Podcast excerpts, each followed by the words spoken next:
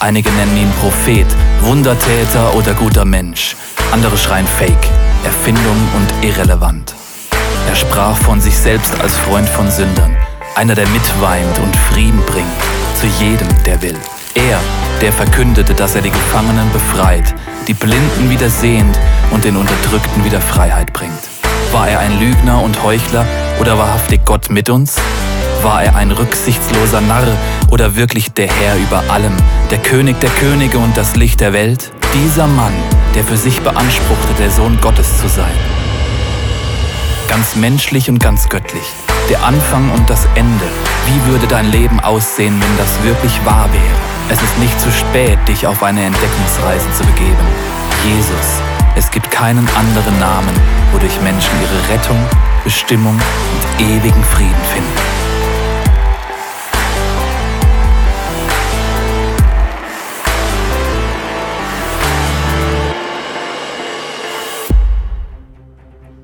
Pilatus, römischer Statthalter von Jerusalem.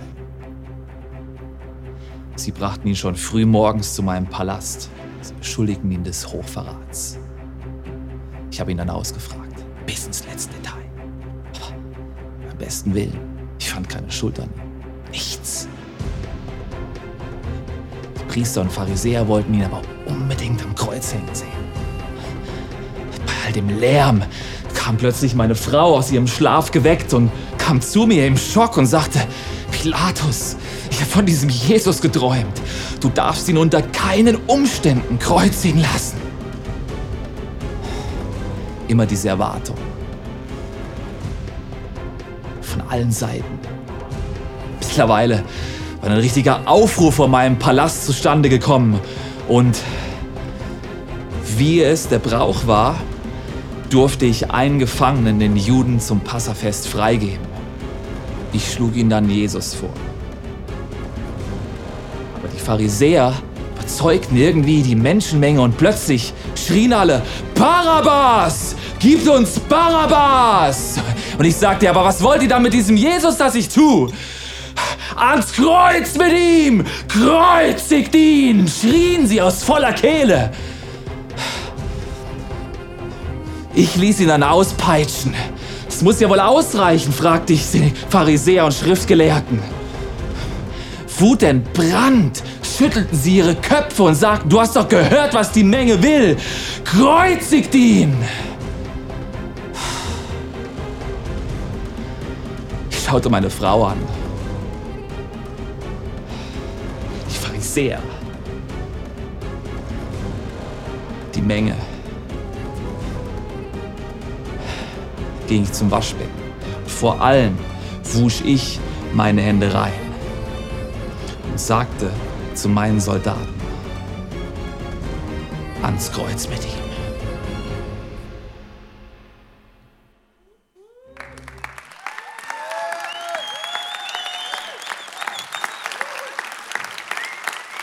Vielen Dank, guten Morgen. Es äh, freut mich unheimlich hier zu sein heute. Es ist allerdings ein bisschen schwierig, so locker flockig in die Predigt einzusteigen äh, nach dieser äh, eindrücklichen Einspielung. Wir sind äh, in dieser Serie Hashtag Jesus und wir gehen in diesen Wochen vor Ostern die letzten 24 Stunden im Leben von Jesus nach. Und diese letzten 24 Stunden waren wahrlich kein äh, Spaziergang, kein Kindergeburtstag, das war der Leidensweg von Jesus. Wir nennen das heute die, die Passionsgeschichte. Und wir erinnern uns an diese Geschichte mit, mit Christen aus allen Konfessionen, die nennen es wahrscheinlich nicht Hashtag Jesus, aber äh, katholische Christen, reformierte Christen, orthodoxe Christen, Christen aus allen möglichen Konfessionen nutzen diese Wochen, diese 40 Tage vor Ostern, um sich an diese Ereignisse in den letzten 24 Stunden im Leben Jesu zu erinnern. Das letzte Pessachmahl, das Jesus mit seinen Jüngern gefeiert hat, sein Gebetskampf, in Gethsemane. Dann wird er von, von Judas verraten und von, Petrus verleugnet. Er wird von den Hohepriestern schuldig gesprochen und von Pilatus verurteilt und in die Hände römischer Soldaten gegeben. Und unter den römischen Soldaten muss Jesus grausame äh, Misshandlungen erleiden. Er wird gegeißelt und irgendwann äh, wird ihm das Kreuz aufgeladen, wahrscheinlich einfach der Querbalken des Kreuzes umgebunden und er wird gezwungen, diesen Balken zu seinem eigenen Hinrichtungsort zu schleppen. Das sind äh, die Ereignisse, die uns heute beschäftigen. Und wer den Film The Passion gesehen hat, äh, von äh, Mel Gibson produziert, dem haben sich auch diese brutalen Bilder ins Gedächtnis eingegraben. Und dem ist auch klar, warum dieser Film erst ab 18 Jahren zugelassen wurde. Ähm, und man könnte sich jetzt schon fragen, an einem so schönen Sonntag, an einem so harmlosen Sonntag, warum um alles in der Welt tun wir uns das eigentlich an? Äh, warum konzentrieren wir uns nicht auf die vielen schönen Geschichten, die es doch von Jesus gibt? Da gibt es ja wirklich viel Tolles zu erzählen. Ich meine, die Hochzeit von Kana, das ist mein Renner. Jesus verwandelt äh, Hektoliter von Wasser in besten Wein. Chateau Neuf du Pape, Chateau Latto Batto. Ich weiß, das ist eine Geschichte. Oder diese Brotvermehrung. Jesus stellt mehrere tausend Fischmeck her. Oder auch ein bisschen, äh, bisschen mehr Action, so die verschiedenen Heilungsgeschichten, die wir von Jesus haben. Oder die Sturmstillung. Jesus widersteht den Mächten der Natur. Das sind Geschichten, die man gerne hört. Aber die Passionsgeschichte, ich meine, es wird ja schon mit den Kindern tricky, gell? wenn du mit den Kindern so fröhlich die Kinderbibel durchblätterst. Ich kann mich erinnern, vor, vor einigen Jahren, da war unser Sohn irgendwie vielleicht drei Jahre alt und da habe ich mit ihm diese Kinderbibel durchgeschaut und, und ich habe irgendwann gemerkt, bei all diesen Jesus-Geschichten, jetzt kommt dann die Kreuzigung nahe und ich habe dann elegant versucht, bis zur Auferstehung zu überzublättern und, und dann hat unser Sohn protestiert und gesagt, nein Papa, du hast meine Lieblingsseite überblättert. Und, ich, und dann gehen wir zu diesem Bild zurück und ich sage, warum in aller Welt ist das deine Lieblingsseite? Und er sagt, ja, das ist das Bild, auf dem Jesus fliegt. Und, und dann, dann schaue ich dieses Bild an und es war ein bisschen abstrakt dargestellt, kein Blut und so und das Kreuz war ganz hoch auf diesem Hügel und es hat wirklich so ein bisschen ausgesehen, wie wenn Jesus äh, über diesem Hügel schweben würde. Jesus, der fliegt. Ja, genau, mein Sohn, das, da fliegt Jesus und, und rechts und links von ihm sind die beiden Flugbegleiter, die jetzt gerade den Leuten zeigen, wo die Notausgänge sind. Ja.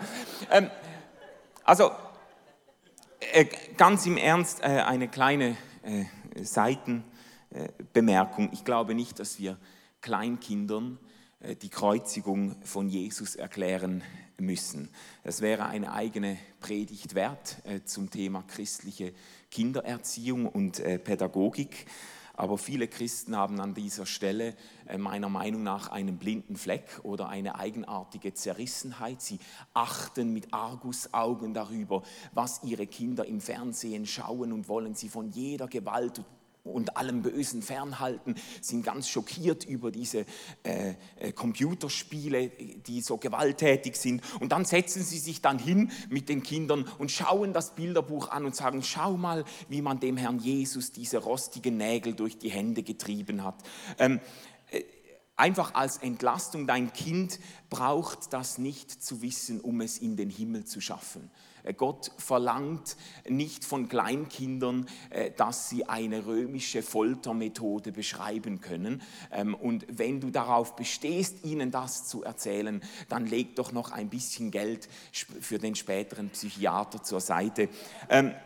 Aber ich, äh, ich schließe äh, die Klammer wieder. Warum beschäftigen wir als Erwachsene, warum beschäftigen wir uns mit dieser Geschichte? Ist nicht schon die Tagesschau und die Zeitungen und sind nicht schon die News auf dem Handy voll von Gewalttaten, voll vom Leiden Unschuldiger, voll von himmelschreienden Ungerechtigkeiten. Müssen wir jetzt noch eine 2000 Jahre alte Geschichte ausgraben, die uns das nochmal vor Augen führt?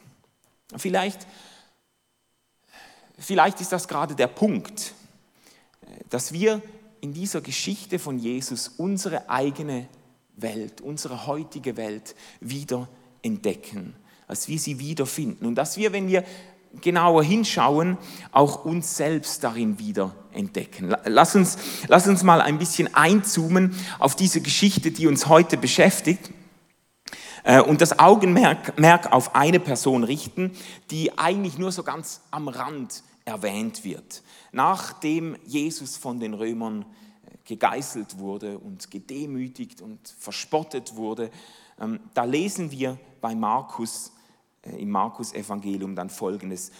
Dann heißt es hier, dann führten sie Jesus zur Stadt hinaus, um ihn zu kreuzigen. Unterwegs begegnete ihnen ein Mann, der gerade vom Feld kam, ein gewisser Simon aus Kyrene, der Vater von Alexander und Rufus. Den zwangen die Soldaten, Jesus das Kreuz zu tragen. So brachten sie Jesus bis zu der Stelle, die Golgatha heißt.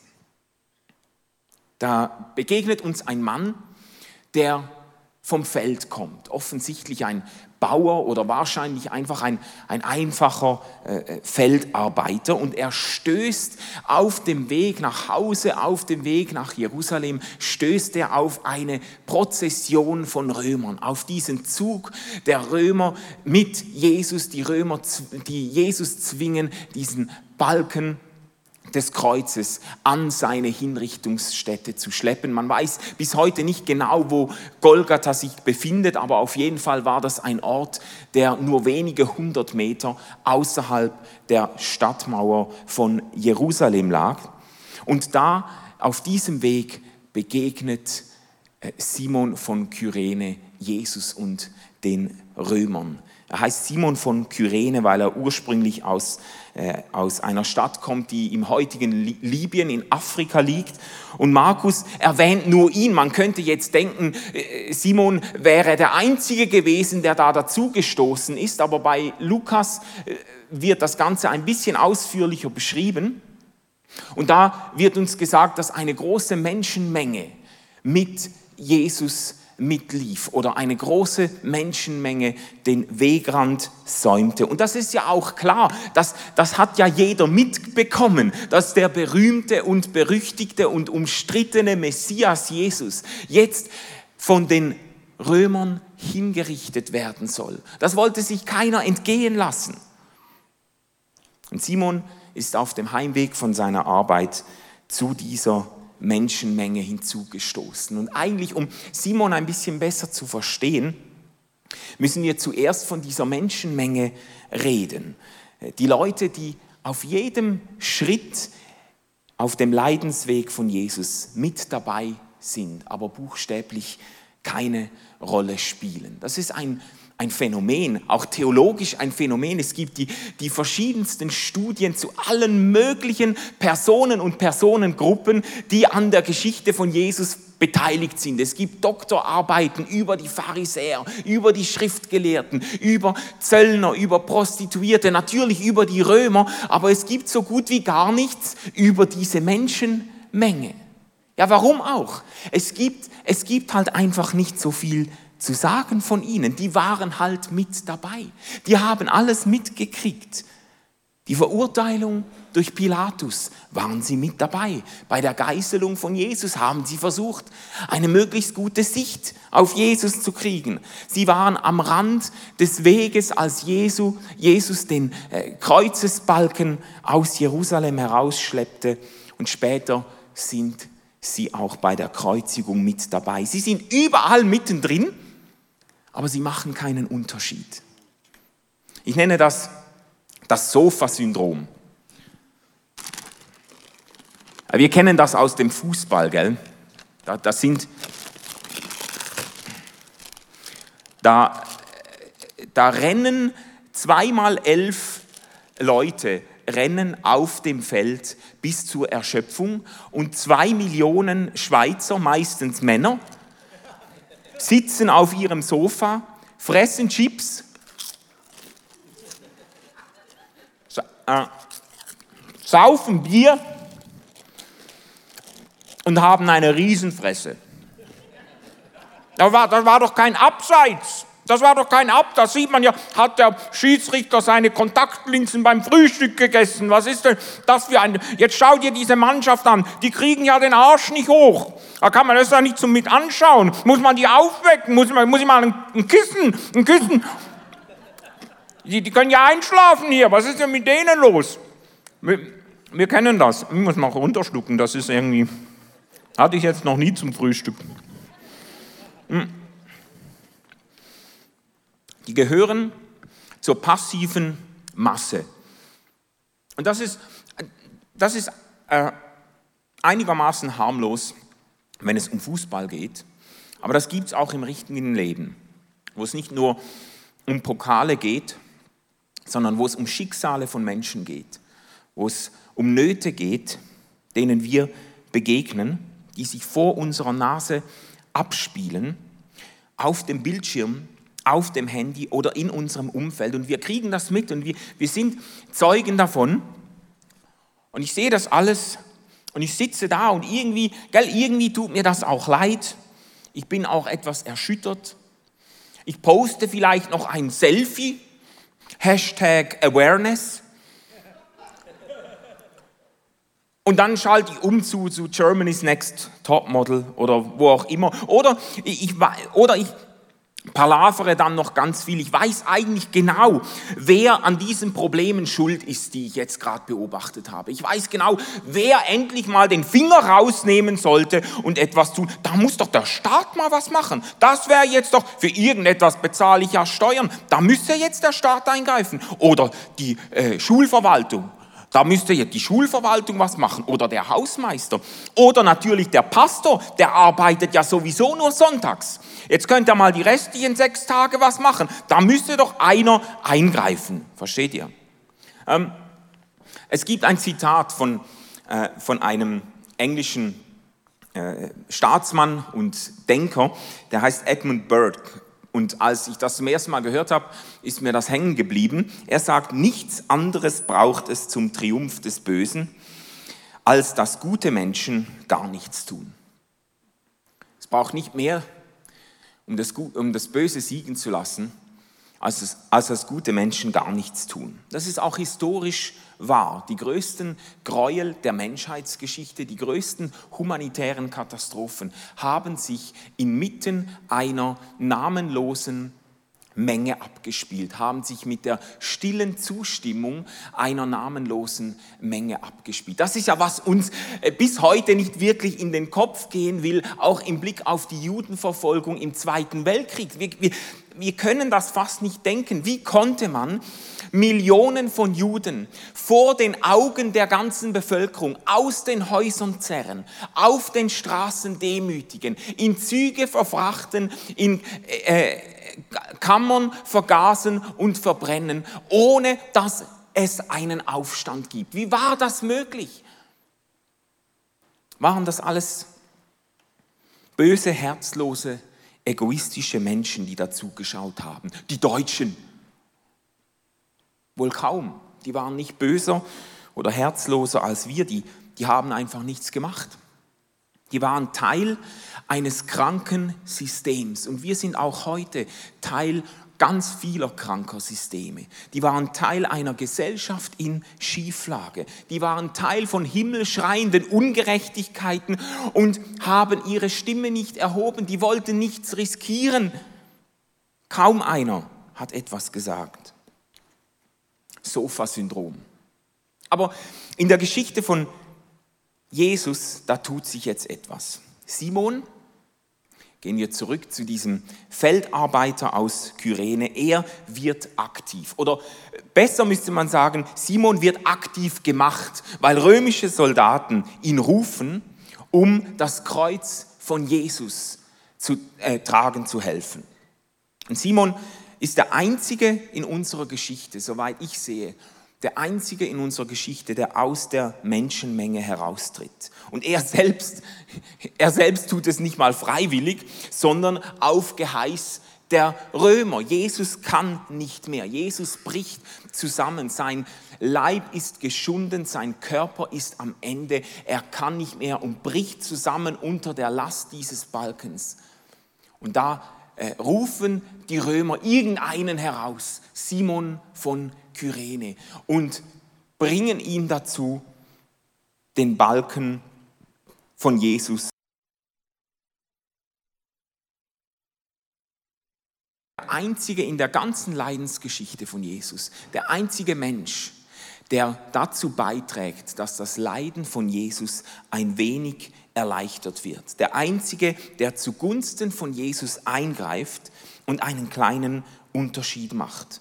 Und offenbar macht diese Situation macht mit Simon selber auch etwas. Er begegnet offenbar, auch wenn er dazu gedrängt wird, er begegnet Jesus in dieser Situation. Zumindest ähm, ist die christliche Überlieferung überzeugt, dass Simon und seine Familie später zu den Nachfolgern von Jesus gezählt haben, dass sie zur Gemeinde, zur Jesus-Bewegung gehört haben. Und diese Geschichte von Simon, die fängt hier an als Teil einer namenlosen Menschenmenge, die das Schauspiel um Jesus nicht verpassen will und Simon wird herausgerufen. Und ich finde das bemerkenswert. Ähm, Gott gebraucht immer wieder äußere Umstände und manchmal auch unliebsame Ereignisse, um uns aus der, aus der Reihe zu schubsen, um uns aus der Menschenmenge äh, zu ziehen. Oder im Bild vom Sofa-Syndrom, er braucht immer wieder unliebsame Ereignisse, um unseren Hintern aus dem äh, Sofa zu bringen und in Bewegung zu bringen. Ich habe das immer wieder miterlebt, als, auch als Pastor ähm, im ICF. Da, da geht zum Beispiel ein, ein junger Mann mit auf einen Discovery-Trip nach Manila. Wir haben das mehrere Jahre lang angeboten, so man konnte zwei, drei Wochen in die Slums von Manila gehen und dort mit einem Hilfswerk äh, mit den, vor allem mit den Straßenkindern in Manila, zwei Wochen Leben teilen. Und dieser junge Mann geht dahin und er hatte andere Pläne für seine Zukunft, aber die, die Begegnung mit dieser Not dieser Straßenkinder, hat ihn nicht mehr losgelassen. Und die, die Chance, hier einen Unterschied zu machen, hat ihn gepackt und er stellt sein Leben auf den Kopf und zieht dahin und wohnt jetzt seit mehreren Jahren in den Slums bei der Müllhalde mit diesen Straßenkindern. Das ist nicht mehr Hashtag Awareness, das ist Hashtag Make a Difference, das ist Hashtag Get into the, the Game, das ist Hashtag Ich krieg den Hintern hoch und mache einen Unterschied.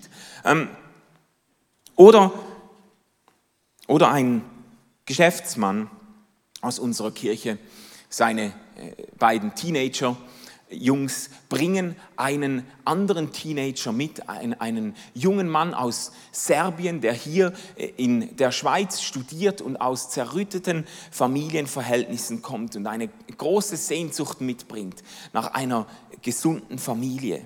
Und der Geschäftsmann, der hatte durchaus noch andere Ideen für die nächsten paar Monate.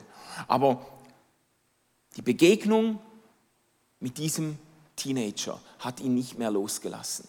Und er hat seine Tür aufgetan und er hat diesen jungen Mann ein, ein halbes Jahr in seiner Familie aufgenommen, bei sich wohnen lassen. Und der, ist, der, der junge Mann ist Teil unserer Kirche geworden und man konnte die Veränderung und die Heilung in diesem jungen Menschenleben konnte man buchstäblich mitverfolgen, buchstäblich äh, sichtbar sehen. Oder eine Mutter von, von mehreren Kindern, die bei uns in den äh, Gemeinderäumen auf Flüchtlinge trifft, die äh, unter der Woche immer in den Deutschkurs gehen bei uns und sie redet mit ihnen und kriegt Geschichten mit von diesen Männern und Frauen. Und sie hatte eigentlich vor, sich einen äh, Zusatzjob zu besorgen, um noch ein bisschen Geld für sich zu verdienen. Aber diese Geschichten dieser Menschen, die gehen ihr nicht mehr aus dem Kopf. Und deshalb committet sie sich einen Tag pro Woche, anstatt irgendwo Geld zu verdienen, einen Tag pro Woche zu investieren, um diesen Flüchtlingen Deutsch beizubringen und äh, unentgeltlich sich da einzusetzen. Oder eben ein Mann, der in den Drogen gelandet ist und der eigentlich aus von seiner eigenen Geschichte, von seiner eigenen Vergangenheit, aus den Reihen herausgerufen wird, um einen Unterschied zu machen für Menschen, die durch dieselbe Hölle gehen, die er schon erlebt hat. Ähm,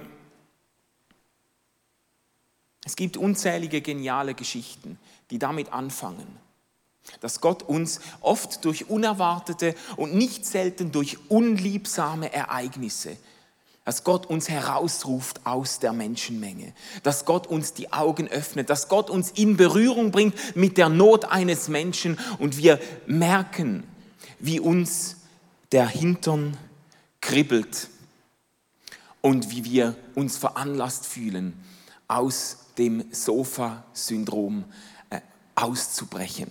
Und ich frage dich heute Morgen, wo ruft Gott dich aus den Reihen der Zuschauer heraus. Vielleicht durch Umstände in deinem Leben, wo du gerade jetzt drin bist. Vielleicht durch Umstände, die du dir gar nicht selber ausgesucht hast. Aber wenn du, wenn du das mal reflektierst, merkst du, dass dir Jesus vielleicht durch die Augen einer anderen Person, dir Jesus entgegenblickt und sagt, hilf mir. Greif mir unter die Arme, mache einen Unterschied. Wo, wo ruft Gott dich aus dieser Zuschauer, aus dieser stimmlosen, namenlosen Menge heraus und sagt, mach einen Unterschied. Und, und wenn du merkst, dass es dich kribbelt und wenn du merkst, da wäre ich eigentlich gefragt, dann ein Nachgedanke noch, dann lass dich nicht entmutigen durch vielleicht die Größe der Aufgabe oder durch die Menge der Probleme. Das ist so ein Fehlschluss, dem wir immer wieder aufsitzen. Ich glaube, es ist äh, gerade schon eine, eine teuflische Lüge, der wir immer wieder erliegen. Wir denken, es gibt so viele Probleme, ich kann die nicht alle lösen, darum löse ich gar keins. Äh, Edmund Burke, heute ist Edmund Burke Day, ähm, er hat einen anderen Satz geprägt der genau in die Richtung geht. Niemand, sagt er, begeht einen größeren Fehler als jener, der nichts tut, weil er nur wenig tun kann. Jener, der nichts tut, weil er nur wenig tun kann. Einige der besten Geschichten, die Gott überhaupt geschrieben hat, beginnen mit Menschen, die aus der Reihe treten und wenigstens ein wenig tun. Wenigstens irgend an einer Stelle, nicht alle Probleme lösen, aber warum nicht wenigstens eines lösen? Nicht allen Menschen helfen, aber warum nicht wenigstens einem Menschen helfen? Nur etwas Kleines tun, vielleicht die Last eines Menschen für einige hundert Meter zu tragen, wie es Simon von Kyrene getan hat. Vielleicht die Türen des eigenen Hauses einmal zu öffnen für jemanden, den man sonst nicht einladen würde. Vielleicht einen Nachmittag investieren, um jemandem zu helfen, der sonst keine Stimme hätte. Vielleicht sich einsetzen für jemanden, der Hilfe nötig hat. Gott Gott schreibt seine Geschichte mit Menschen, die sich herausrufen lassen. Bis zum heutigen Tag. Gott schreibt seine Geschichte mit Menschen, die bereit sind, aus der Reihe herauszutreten und ein Stück Hoffnung dorthin zu bringen, wo Hoffnungslosigkeit herrscht. Und ein Stück Wiederherstellung dorthin zu bringen, wo Dinge verletzt und kaputt sind. Menschen aufzurichten, die zerbrochen sind. Ein Stück Gerechtigkeit dorthin zu bringen, wo Menschen benachteiligt werden. Ein Stück Aufmerksamkeit dorthin zu bringen, wo Menschen übersehen werden. Ein Stück, letztlich ein Stück Himmel auf diese Erde zu bringen. Lass mich zum Schluss auf unseren Text zurückkommen und auf diese Leidensgeschichte von Jesus. Ich habe gefragt am Anfang, warum, warum tun wir uns das an? Warum setzen wir uns mit einer so tragischen und auch grausamen Geschichte auseinander? Ein Teil der Antwort ist, weil wir unsere Welt in dieser Geschichte wiedererkennen, und weil wir uns selber in dieser Geschichte wiedererkennen, in der Menschenmenge und in Simon von Kyrene. Wir erkennen uns selber, wir finden uns selber drin, aber das ist nicht alles. Wir entdecken nicht nur unsere Welt und uns selbst in dieser Geschichte, wir entdecken Gott selbst in dieser Geschichte. In Jesus begegnet uns Gott selbst. In dieser Geschichte, in dieser Leidensgeschichte von Jesus begegnet uns der Gott, der eben nicht aus Distanz zuschaut, wie diese Menschheit vor die Hunde geht. Begegnet uns der Gott, der nicht in sicherem Abstand beobachtet, wie wir uns da schlagen auf der Erde, sondern in dieser Geschichte von Jesus begegnet uns der Gott, der uns genug liebt um mitten unter uns zu kommen, einer von uns zu werden und nicht, nicht nur einer von uns zu werden, sondern die Zerbrochenheit dieser Welt am eigenen Leib zu ertragen, die Ungerechtigkeit dieser Welt, die Not dieser Welt, die Bosheit dieser Welt, am eigenen Leib zu tragen und gerade durch seinen, seine Hingabe und durch seinen Tod diese Not und diese Bosheit wie von, von innen heraus aufzusprengen, eine neue Kraft in die Welt zu setzen, nämlich die Kraft seiner Liebe. Die Kraft seiner Liebe zu uns, die Liebe, die uns gilt und die uns bewegt im Blick auf andere. Und das ist eine wichtige Einsicht ähm, zum Schluss für diese Predigt, damit diese Predigt nicht nur einfach ein moralischer Aufruf wird, nicht nur ein Appell an euch, jetzt gebt euch mal ein bisschen mehr Mühe, ja, jetzt gebt noch ein bisschen liegt noch drin, einer geht noch, gebt ein bisschen mehr Gas, werft noch ein Stück Kohle mehr in den Ofen, äh, drückt die moralischen Arschbacken noch ein bisschen mehr zusammen, weil solche Aufrufe sind meistens erschreckend wenig erfolgsreich versprechend. Die äh, Begeisterung und die Entschlossenheit, die, da, die man vielleicht in einer Predigt dann wecken kann bei den Leuten, die verpufft meistens bereits im Foyer draußen. Ähm, und da nehmen wir nicht viel nach Hause, weil, weil letztlich treten wir nicht aus der Reihe heraus, weil wir unter einem moralischen Druck stehen. Wir treten nicht aus der Reihe heraus, weil wir uns selber unter hohe, hohe Ansprüche stellen oder auch nicht, weil wir von unseren eigenen Fähigkeiten so wahnsinnig berauscht und beeindruckt sind, sondern wir treten aus den Reihen heraus, weil wir wissen, dass wir geliebte Menschen sind. Weil wir wissen, versteht ihr, als geliebte Menschen haben wir dieser Welt etwas zu geben. Als geliebte Menschen haben wir anderen Menschen etwas zu sagen. Als geliebte Menschen können wir einen Unterschied machen in dieser Welt. Ich liebe das, wie Paulus das an einer Stelle so klar auf den Punkt bringt. Im zweiten Korintherbrief, da sagt er, sagt er, bei allem ist das, was uns antreibt, die Liebe von Christus. Die Liebe von Christus. Das ist der tiefste Grund, warum wir uns in dieser Zeit vor Ostern mit dieser Passionsgeschichte beschäftigen. Weil uns auch und gerade in der Leidensgeschichte von Jesus ein Gott begegnet, der uns kompromisslos liebt. Ein Gott begegnet, der uns in die Augen schaut und uns zuspricht, du bist mir so viel wert, dass ich bereit bin, mein Leben für dich hinzugeben. Dass wir in dieser Geschichte einem Gott begegnen, der seine Liebe zu uns bis zum bitteren Ende durchzieht. Wir waren vor ein paar Wochen in den Skiferien mit der Familie in Vorarlberg. Ähm, sehr schön dort. Zum ersten Mal in meinem Leben war ich in den Bergen außerhalb der Schweiz. Ich wusste gar nicht, dass es äh, außerhalb der Schweiz noch Berge gibt. Die waren auch ganz schockierend schön. Dort muss ich sagen, äh, ein äh, wunderschönes Gebiet dort.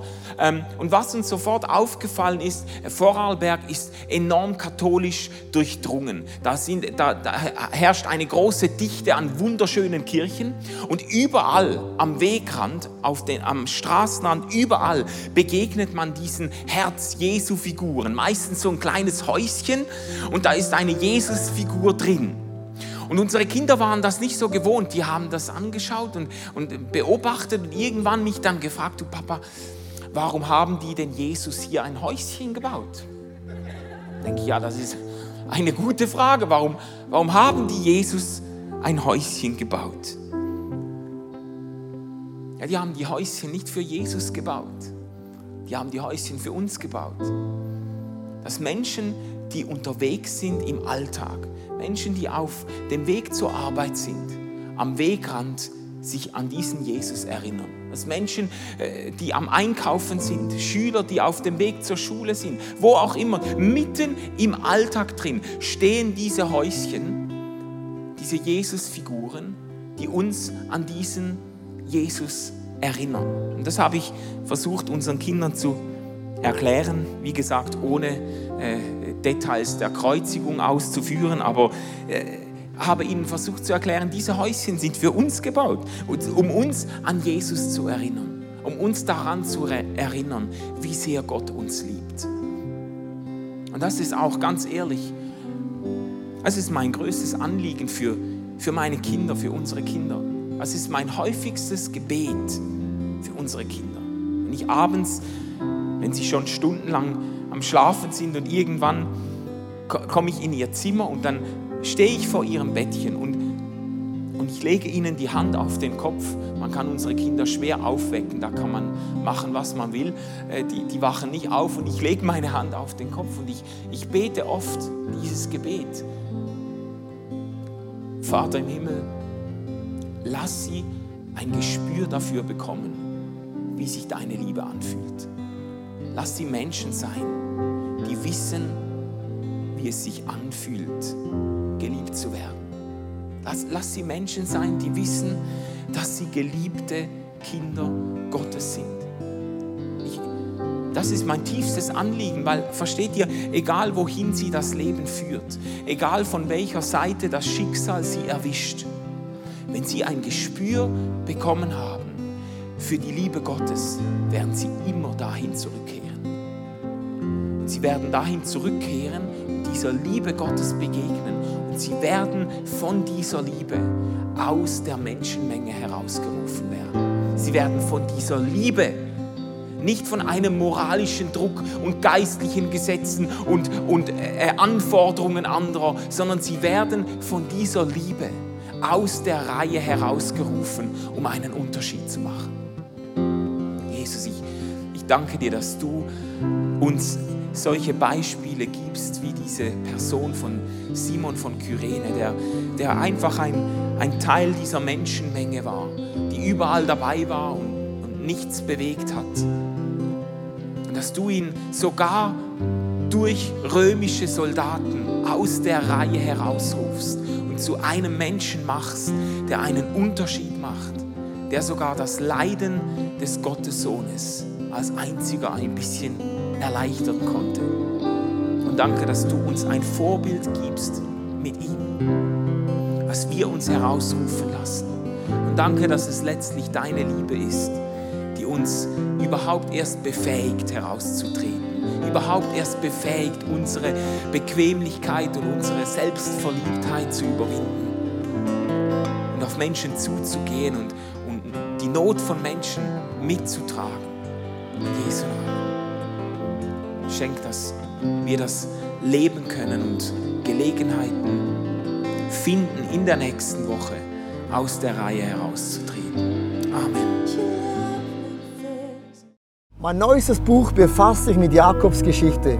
Jakob ist ein Mann, der alles tat, um erfolgreich zu sein. Er log, er betrog, er mobbte, er setzte alle seine Kräfte ein, um sein Ziel zu erreichen. Durch verschiedene göttliche Erlebnisse lernt er eine neue Einstellung und eine Lektion des Lebens, nämlich, dass Gott für ihn kämpft. Und im neuen Buch werden wir anschauen, wie trotz unseren Imperfektionen mit Gottes Hilfe unser Ziel erreichen werden. Darum ist Jakob so ein super Beispiel für dein und auch mein Leben.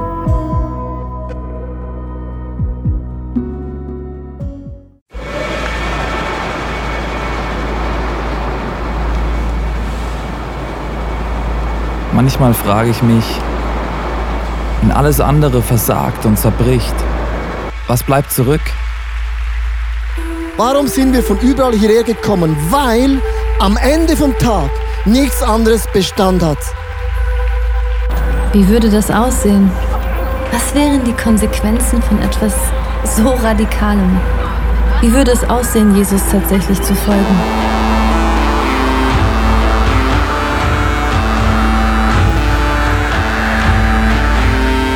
Freundschaften können zerbrechen, Karriere vergehen und am Ende wird Reichtum wertlos. Er weckt einen Durst für Wahrheit, Mitgefühl und Liebe, den nichts auf dieser Welt jemals löschen kann. Worauf können wir also wirklich unser Leben, unsere Hoffnung bauen? Es gibt nur die einzige Sache.